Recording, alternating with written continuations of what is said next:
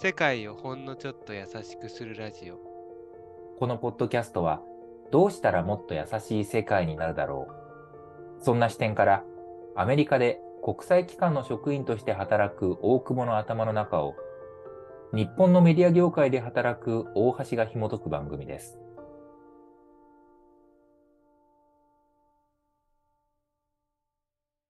はいえっ、とあ毎回ねもうしつこいぐらい言ってるんですけどうん。我々がこうやってあのずっと毎週続けてうん。放送できてるのも結構お便りとかツイッターでね紹介してくれたりコメントしてくださる方がいるのが本当に一つのねなんか続けられるエネルギーというか間違いないあの。エンジンになってるので、今日ははいいただいたお便りをご紹介しつつ、またそこから話をしてみましょうか。はい。そうはね。いくつか、あの、いろんなところでお便り受け付けてるんですけど、まず、うんその、Spotify の、あの、コメント機能でいただいた反応からちょっとご紹介したいなと思ってます。えっと、MM さんからです。いつも楽しく聞いています。今回のエピソードとても共感しました。これ、あの、前、前回になるのかな？あの、エピソード的には、43番ですね。で、2個前かな？そうだね。えっと、うん。パートナーと役割を変わってみたっていううんうんうんエピソードで、僕が、が有給を取って妻がやってる一日をやってみたっていう話と、うんあと、あの、まあ、今でも結構妻と、あの、共働きになって役割をどうするかみたいな時に、どうしても、どっかは犠牲にしなきゃいけないというか、全部、仕事も友人関係も、なんか家族も全部100点にしようと思ったら苦しくなっちゃうから、うんそこは妥協し、妥協じゃないけどね、100点を目指さない生き方も大事だなっていう話をしたエピソードでしたね。そうそうそうそう。それで、あの、まあ、最後の方に、まあ、本当に自分がね、100点目指してって頑張って、で、70点だなって思ったところで、でも本当にそれがね、70点なのか、80点なのか、90点なのかもわからないよね、みたいな話もしてたんだけど、まあ多分そこも含めての感想だと思うんですが、今回のエピソードとても共感しました。自分自身、家庭でも仕事でも100点を求めてしまう完璧主義的な姿勢が自分を縛って縛ってしまうことがよくあるなと感じているのですが、同時に何が100点かは流動的であり、ライフステージに応じて柔軟に自分の100点を見つけていきたいなと思っています。今は子供が小さいため、仕事をお休みすることも勇気ある100点と思っています。というお便りいただきました。ありがとうございます。ありがとうございます。変わるよね。いや、流動的だなと思うし、うん。仕事をお休みする。勇気ある100点って、このなんか、勇気、そうだよ、勇気いるよなと思って、そうだね大き。な変化があるから、うん変わる、変わるなっていうのはすごい。もうその仕事し始めた時は、やっぱり仕事で学んで、うんうんうんうん。なんか、とりあえず社会人っていうものを学ぶのが100点だったうんと思うし、なんかね、勉強してる時はそこに集中してたと思うし、なんかうん子供が病気になってるとか、それから結構家族が大変な時は、そっちに重きを置くのが大事だなって思うし、なんかそうのん年齢によっても状況によっても変わるよね。変えられるの素敵だなと思うね。その、この状況ではこれをやりたいな、ここを重視したいな、みたいなのを、うん必ずしも自分はこれを今までこうやってきて、こうこうこうだから絶対これをやるんだみたいな、うん。なんか芯の太さみたいなのも大事なのかもしれないんだけど、あこの職場とかマネージャーとしては、なんかそういう人も結構いてさ、もう絶対いいプレゼンを作って締め切り合わせて資金集めもしてみたいな、もう全部こう100点目指すみたいな、こう頑張りまくるマネージャーもいるけど、なんか僕がどっちかっていうと好きなタイプのマネージャーは、あ今このチームはここはあんまりやんなくてもいいかもとか、なんか今ここはすごい大変だから、ここは割ともう手を抜いてこっち頑張ろうとか、このチームの構成だと今全部満点やろうとするとみんな多分死んじうゃうからみたいん。な感じで、なんか、こうこうこうはこうしなきゃいけないじゃなくて、なんかその場その場で、あ、今何が大事なんだろうみたいなね、流動。的に考えられるのがいいなと思ったからすごく、あの、共感しました。はいはい。柔軟にってね、あの、書いてくださったけど、まあまさにそうだよね。柔軟にっていううん、うん、とこだよね。確かに。いや、前回大久保くんがさ、その、この100点みたいな話したとき、結構でも、大久保自身は、その、今までの、こう、自分の人生を振り返ったときに、まあなんかそういう環境に結構置かれていたかな、みたいなこととかも言ってたと思うんだけど、結構そう思う。その、なんか100点、まあその、例えば、もう10代の頃から含めて、なんかそういう100点的な意識って植え、植え付けられたというか、うん、うん、そういう中でうん。育ってきたなっていう感覚があるのかなと、ちょっと聞いて思ったのよね。なんだろうね。でもなんか、課題が出されたら、うん。やるとこまでやりきりたいな。だから100点取れなかったけど、あ友達とか同級生の中では、あ、はいはい。いやもうこれ家庭科の中間試験なんだから、50点で取れば成績取れる科あになるんだかあ、ら、50点でいいじゃんみたいな、すごい力抜いてる。うまく力を抜いてる、うん、あの、友達はいたけど、うん。なんか、ちょっとそうすると心配になっちゃうっていうか、はいはいはい。なんか、あの、え、それで落としたらどうしようとか、はいはい。これが将来に影響したらどうしようとか、先生からどう思われたらどうしようかなと思って、なんかとりあえず、それ自分を犠牲にして、なんかこう、それが伸びるのであったら、睡眠時間とか、なんかわかんないけど、犠牲にして、割と、まあなんか少なくとも10の乗ぐらいはと取らないといけないなって 思ってた気がする。で、うん、誰かに植え付けられたっていう感じはしないけど、うん、うん、うん。ただね、なんか人の期待にすごい応えたいっていうのはあるかもしれない。あ上司にお願いされたとあ、はいか、はい。後輩とか先輩に言われたとかって言われたら、いやー、裏切りたくないなと思って、あの、高校時代バレーボール部入ってて、一番うん。下手くそだったんだけど、同じ学年の中で。うん、あの、先輩が朝練してて、朝7うん、時から、8時から始まるんだけど、うん。学校8 7時から8時までやってて、あ、ほぼ毎日行ってたね。すごい。なんかその先輩でキャプテンが言ってるのに、で、他の友達は結構多分力抜いてた。その、上手だし、部活の練習はちゃんと来るけど、朝練はなかなか、やっぱりみんなしんどいみたいな感じがすん。るので、なんかあると思うと、しちゃうんだよね。行かなきゃってうん。思うんだよね。で、それはや、バレーボールがやりたいからっていうか、いや、あの先輩はみんなに朝練来てほしいって言ってるじゃん。なんか、あの上司はやっぱりみんな締め切り守って、ちゃんと一日何日はオフィスに来てとかって、そういう、なんか他人の期待を読んじゃってうん。答えちゃう。ね、なんかそれが、もちろんいい時もあるんだけど、うん。それに俺がすごい、あの、追いか、それを追いかけることによって自分自身をない、あの、ないがしろにしたりとか、まあ、それはひいては家族に負担を与えたりっていうことにもなりかねないからね。うん。うん。うん。他人の期待を満たすこと、そこで100点を取ることだけがその自分にとって大事じゃないっていうことは、多分なんか徐々にだけども学んできた気がすああ、なるほど。だから、まあ、昔よりは、ちょっとそういう、なんていうの、いろいろ、さっき言ったような、こる。うん、う、バランスだったり、柔うん、う軟ん。なみたいな視点が結構出てきたかなみたいな、そんそうだね。な感じなんだ。その話で言うともう他人にがっかりされても、うん。まあ、しょうがない。そこは、そのために守る、他に守るものがあったから、はいはいはい。すいません、がっかりさせましたって感うじで。それを飲み込めるようになってきた気がする。なるほど。まあ、やっぱそれはでも、そうか、いろいろ経験をしてとか、家族がでできてとか、そういうなんか、ライフステージの違いによって出てくるもんなのかな。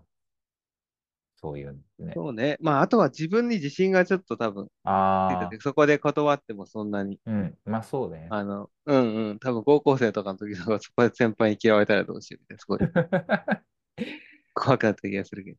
まあね、確かに不安はあるもんね。不安とのなんかこう、裏返しというかさ。確かにね。うなんか、ん。これ放送で使っていいと思うんだけど、うん。あの、断ったエピソードで、今うん。でもちょっと覚えて、周りに自慢するんだけど、で今となっては、あの、時の人となっている経うん。済学者あ、の。成田悠介さん。東大の先輩で、うもういろんなメディアに出て、ん。本も書いて、すうん。ごく日本のでメディアで露出してる方だけど、昔からお同じゼミの先輩で、うん。で、あんな感じだから仲良くは別にないんだけど、成田さんが、あの、アメリカの東海岸にいるときに、うん。ここニューヨークにいるときがあって、うん。で、Facebook で繋がってて、うん。で、成田さんが、あの、あれ、奥ニューヨークにいたらしくて、あれ、ここニューヨークだよね。なんか、遊びに行っていいみたいなへえ。連絡来たときに、うん。これ、あの、あすいません、子供が小さくてちょっと、今、あの、対応できないと思います。って言ってうん。断ってんの。で、ナイトさんは別に、あ、了解、また今度、みたいな感じうん。だったんだけど、それがさ、あの、Facebook メッセージだから残ってて、今でも。うん。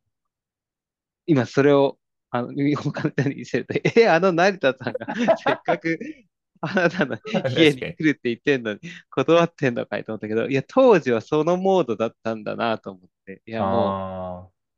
こういう、なんていうの、いろんなお誘いを受けてたら、うん。本当にお父さんが家にいないっ。ていう状態になってて、もう家が回んなかったから、うん。成田さんはがっかりさせたし、わかん多分、成田さんだからがっかりしてないと思うけど、まあちょっと断るさ、痛みはあったし、自分ももちろん、あの、ああ、お話したかったなっていうのもあったと思うんだけうん。ど、うん。まさにお便りいただいたみたいに、今は、この家族、その、そこの自分の期待とか、友人の期待じゃなくて、この家族を、なるべくストレスを減らすことうがん。一番大事っていうのは、その時すごい思ってたから、なるほどね。断、断りマシーンでした あの、で、そういうことは多分前、前だ、なんだろう、その自信があったというか、またそうやってやって判断してることが自分にとって大事だっていう自信もあったし、うん。そこでなんか言ったからって、別に今たまに成田さんとやりたりするけど、うん。なんか何かの縁が切れたりとか思われるとも思わなかったし、うん。うん。なんかそういう意味で、人と人の信頼関係の作り方ももっとうあん。熱い作り方ができるようになってんじゃないかなと思います。確かに。そうだよね。まあなんかそのね、断った瞬間はちょっと痛みがあるけど、まあなんか後から振り返ると別にその大したことじゃないなみたいな、結構あるもんね。そうそうそう。でも、うん。成田さんもなんか来てくれなくなっちゃったの。あ、じゃあ多少影響してんのかな、それ。多少影響してるかもしれない。でか、そうだね。かもう有名になっちゃって、ちょっともまあまあ、忙しいから、さすがう、にあの。弱小ポッドキャストの、あの、ホストは会ってくれないのかもしれないけどね。確かに。なるほど。実はもう一個お便り紹介していいはい。ですか？えっとね。そうだね。これは、あの、マシュマロできたんだよね。ツイッターのアカウントからいける。う。はい。えっと、おたまさんのブログの紹介で聞き始めてハマってしまいました。あの、おたまさんね、年末年始にゲストで出てくれたあの大学の後輩で、ね、ブログ、あのブログで我々のポッドキャストのことを紹介してくれてるんですけど、お二人の大学の後輩なのですが、ということで、このメッセージくださった方もね、あの、同じ大学の後輩だということです。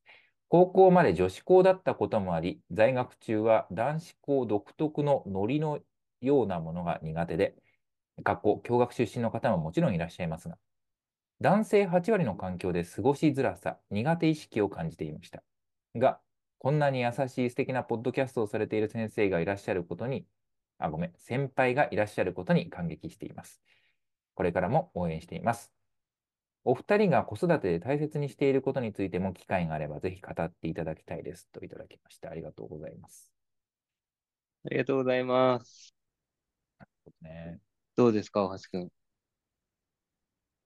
や、なんかそう、あのいろいろ思ったのが、その、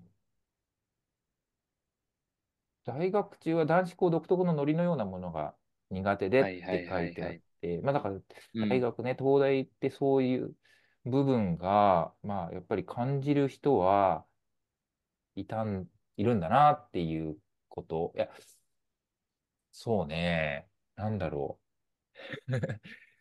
そ、それ、まあ、俺は共学出身で、まあ、お高くもそうだよね。そうだね。うん。男子校独特のノリ。まあ、男でも男性し、8割ってう書いてあるんうん、さ、その特に多分理系うん、うん、のまあ、分野だった。りとか、サうークルとん、か研究室とかによっうん、うては、ん、うん。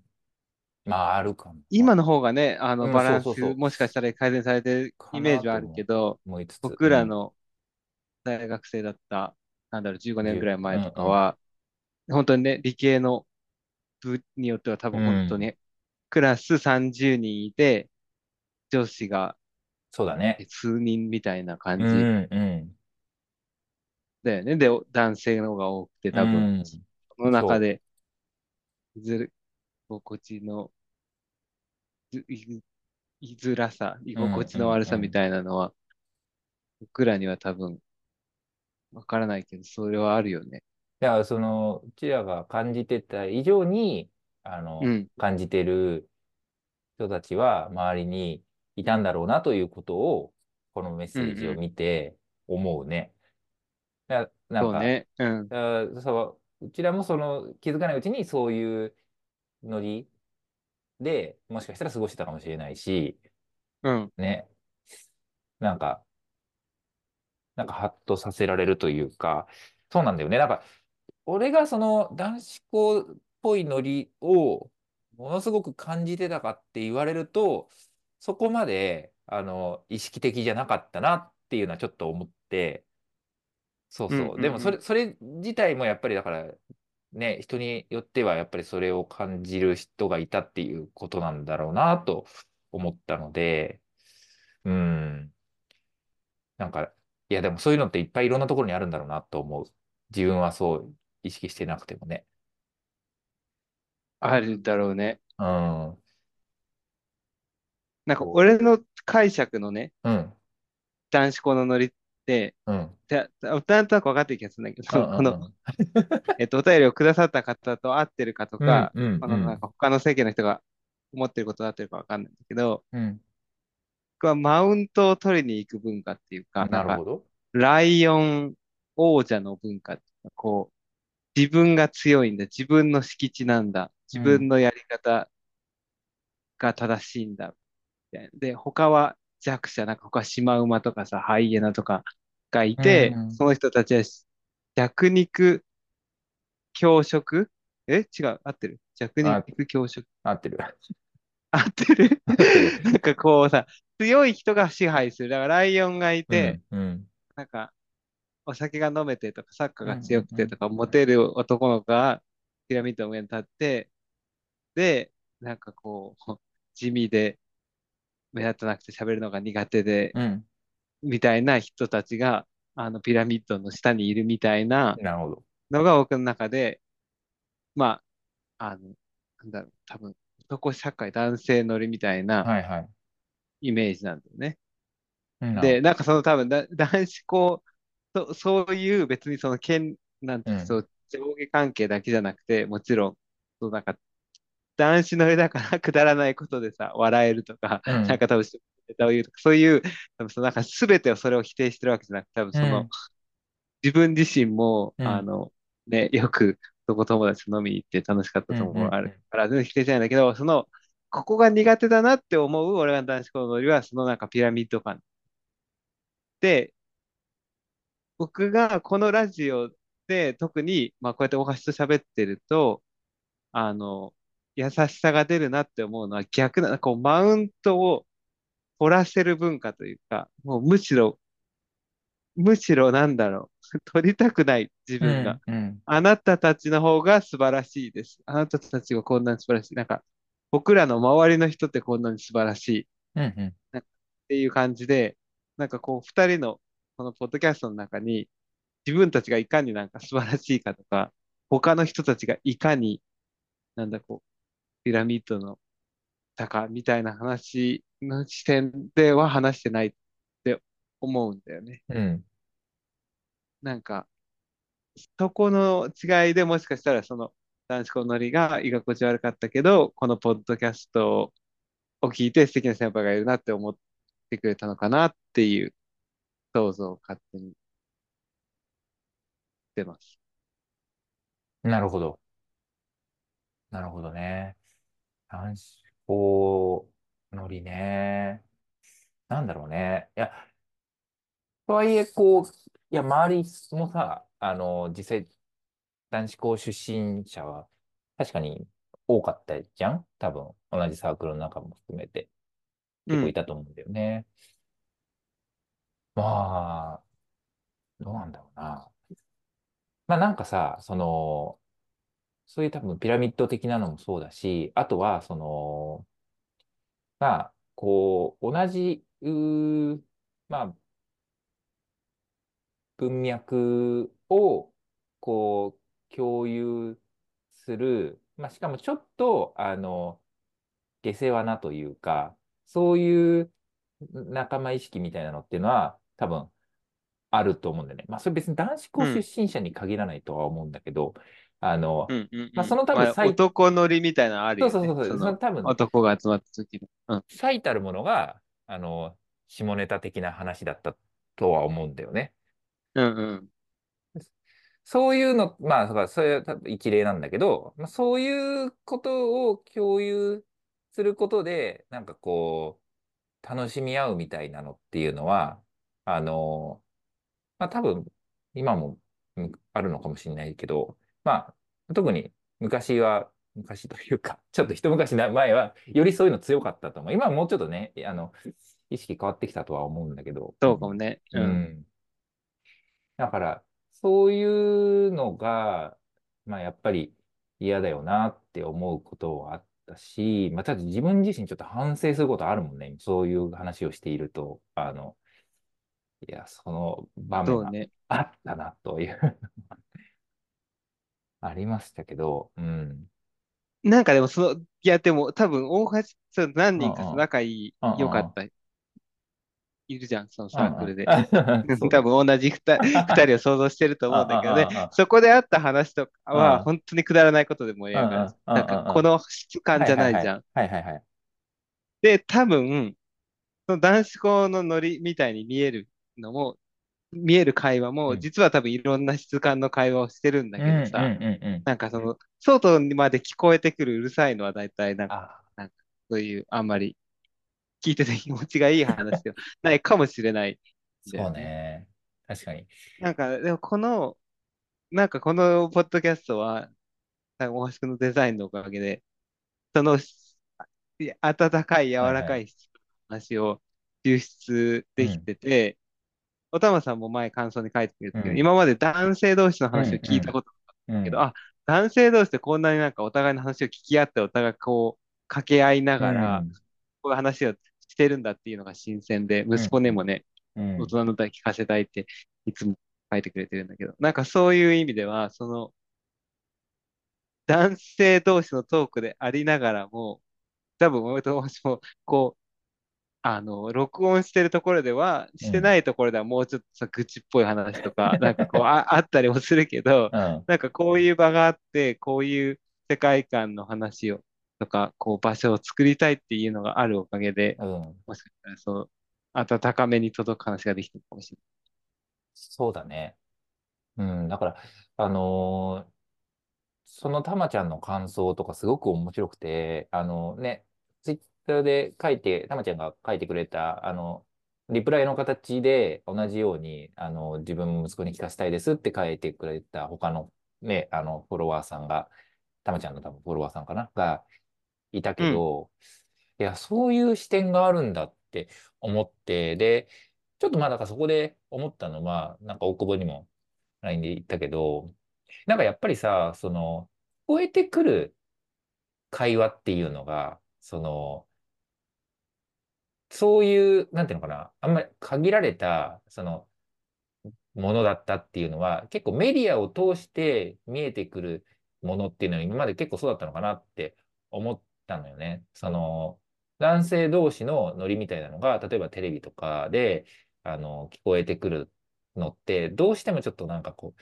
こんな優しい会話をしてるのって、そ、その、あんまりこう、テレビ的な、あの、商品になりにくいみたいなことも多分これまであったんだとは思うんだよね。あの、なるほど。うん、まあ、大きな、あの、なんだろうな、リアクションとか、あの、まあ、すなんだろう、ちょっとこう、まあ、ボケツッコミみたいなものとか、まはい、あ、はい、はい。はいそういう割とこう、強い感じの、あの、まあ、やりとりっていうのが結構メディアを通してあの見えてくるっていうのは結構あったんじゃないかなと思うんだけど、そうこういうさ、あの会話のあの居所がその今までのなんかメディアの環境で言うとあんまなかったっていう感じ。まあでも、それが、あの、ポッドキャストとかだと、こうやって発信してる人もすごい多いから、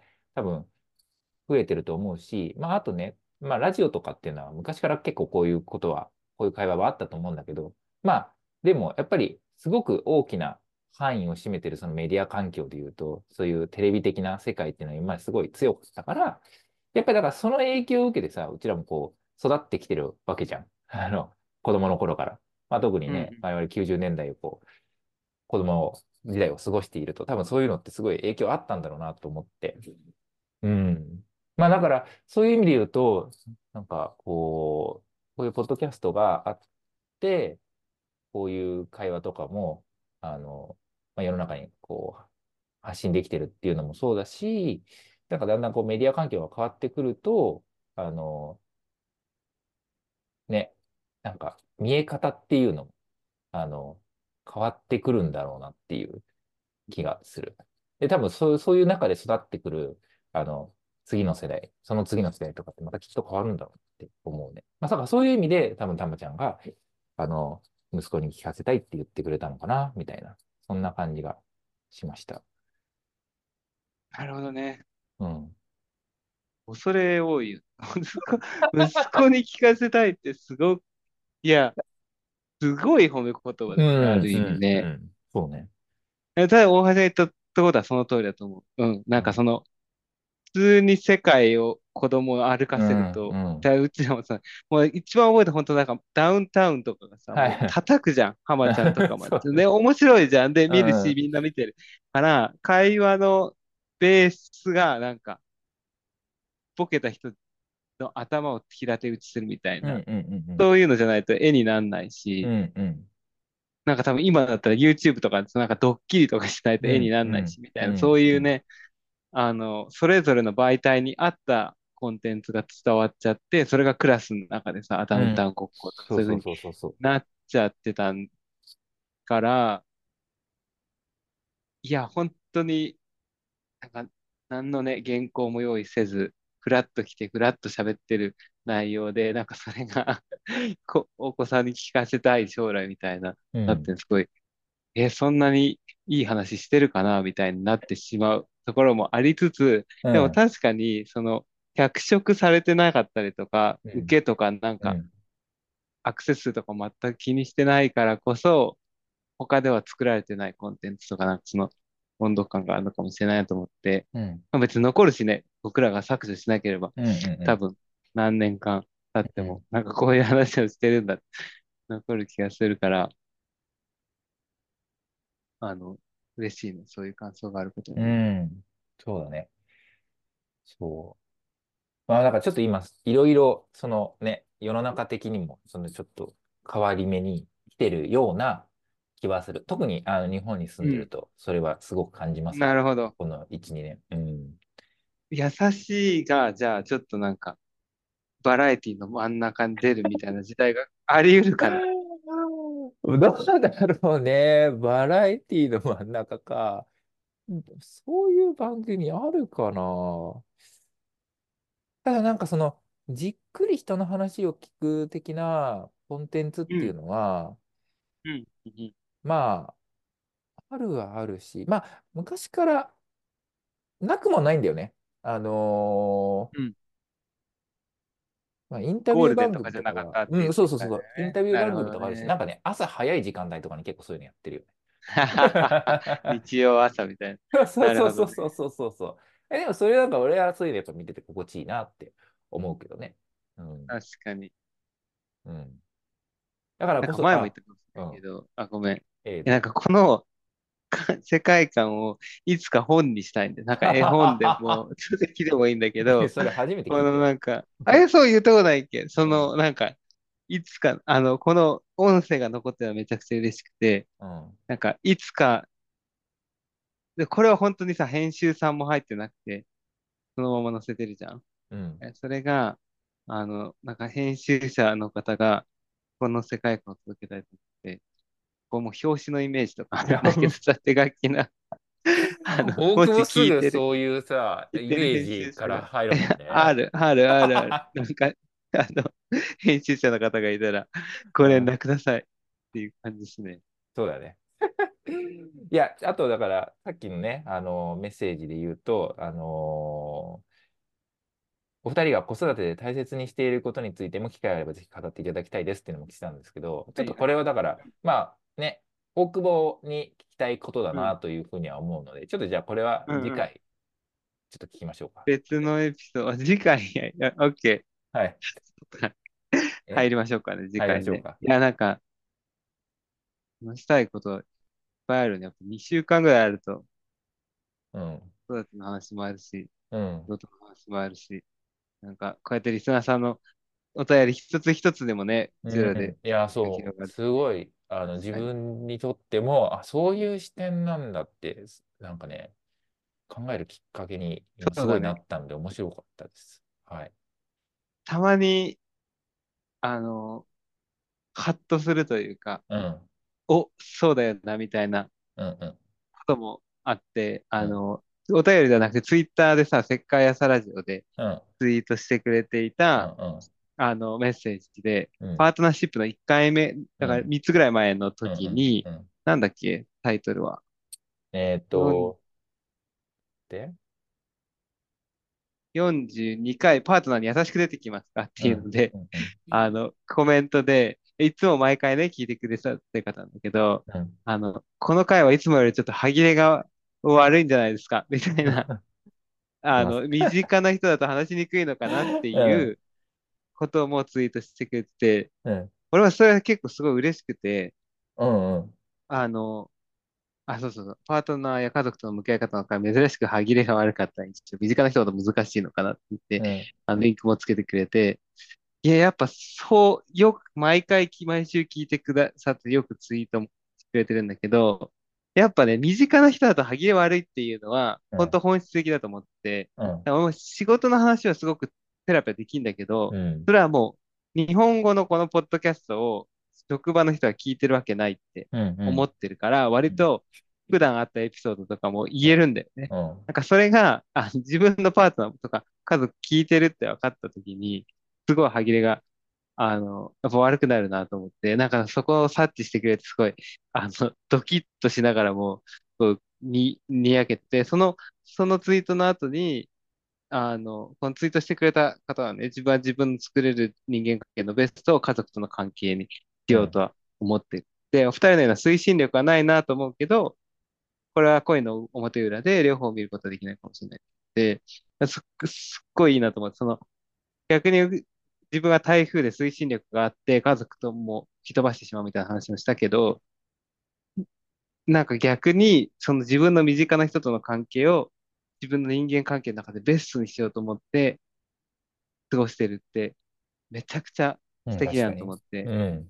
で、あの、その、ね、他のツイートも見ると、本当に家族と子供を大切に、その日々を一番幸せを大切にしてると思うから、なんかこう、推進力があるのかもしれないけど、その分、あんまりこう、で、身近な手元のなんか器用さとか温かさみたいなの、まだまだ磨いているところで、なんか自分はこういうふうにしてますっていう感想もツイートしてもらって嬉しかったです。